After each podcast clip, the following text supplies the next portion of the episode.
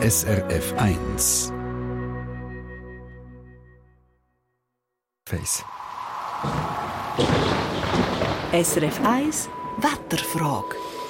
Ja, man hätte ein bisschen meinen, der Februar 2023 hat sich bis gestern Freitag im Kalender geirrt.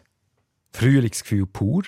Und seit heute, so quasi zum Schluss des Monats, zeigt der Februar aber nochmal sein typisch und sein wahrer Charakter. Schon heute Morgen ist es zumindest auf der Alpen-Nordseite kühler geworden. Und dann kommt so quasi als Winterbonus im Verlauf des Tages auf der Alpen-Nordseite noch kräftige, frische Beise dazu, vor allem den Morgen Sonntag. Und weil kalt und Wind ist auch die Tageshöchsttemperatur nicht so wahnsinnig entscheidend, weil es gefühlt kälter ist. Warum aber eigentlich? Warum fühlt sich die Luft mit Wind kühler an als ohne? Daniela Schmucki von SRF Meteo.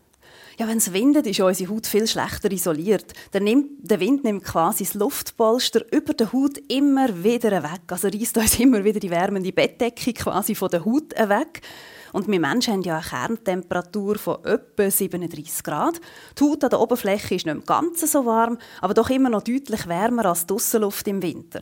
Und so funktioniert unser Körper dann wenn ein Öffeli und heizt auch die Luft direkt auf der Haut immer ein bisschen auf. Und im Normalfall gibt es dann ein isolierendes Luftpolster um uns herum.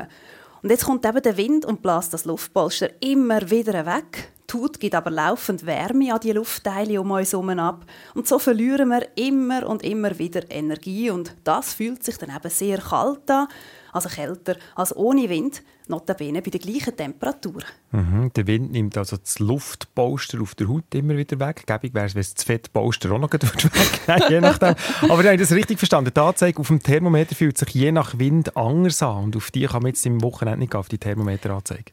Nein, überhaupt nicht. Weil je stärker der Wind ist, desto größer ist dann auch der Effekt. Und übrigens in der Fachsprache sagt man dem Windchill.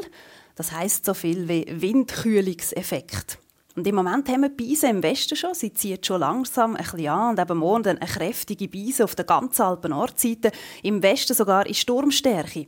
Und dann hat das natürlich grossen Einfluss auf die Temperatur, die man spürt. Die Höchstwerte morgen sind bei plus 2 Grad. Und wenn man jetzt den Wind berücksichtigt, also in Zürich hat Beisle einen mittleren Wind von 25 km pro Stunde, dann fühlt sich das nur noch wie minus 3 Grad an. Und jetzt am Genfersee, wo Beisle noch stärker ist, 40 km pro Stunde, da sind wir sogar nur noch bei gefühlten minus 5 Grad. Mhm, das sind also jetzt im Genfersee 7 Grad weniger, das ist ein grosser Unterschied. Auf dem Thermometer noch knapp positiver Wert, gefühlt easy kalt. Aber wann wird es denn eigentlich gefährlich? Ab wann könnte es Erfrierungen geben bei diesem Wind? Morgen, also an den meisten Orten im Flachland, noch nicht bei diesen gefühlten leichten Minusgrad mit den Beisen. Da ist das Risiko wirklich noch klein, aber so ab etwa minus 10 Grad sind Unterkühlungen und Erfrierungen durchaus möglich. Und morgen auf dem Titlis in der kalten Luft mit dem Wind gefühlt gegen die minus 30 Grad. Und bei so tiefen Temperaturen in der Höhe oben morgen, da kann es durchaus Erfrierungen schon innerhalb von 10 bis 30 Minuten geben. Also wer morgen Wintersport machen, warm einpacken. Also jetzt haben wir die Beise thematisiert. Beise ist ja bekannt als kühler Wind. Funktioniert der Windchill-Effekt auch bei anderen Windrichtungen? Ja, Föhn? Äh, ja, natürlich, auch bei Föhn. Weil das Prinzip ist physikalisch und der Physik ist es ja ziemlich egal, woher das der Wind kommt. Heute haben wir zum Beispiel ein gutes Beispiel, auch im Tessin. Die Temperaturen sollen am Nachmittag im Süden gegen 18 Grad ansteigen, Sonne inklusive. Und trotzdem wird wohl niemand am Lago Maggiore im T-Shirt umeinander laufen, weil es kommt nämlich auch noch ein kräftiger Nordföhn dazu. Also wer aktuell gerade fürs Tessin-Weekend packt, unbedingt die Windjacke nicht vergessen.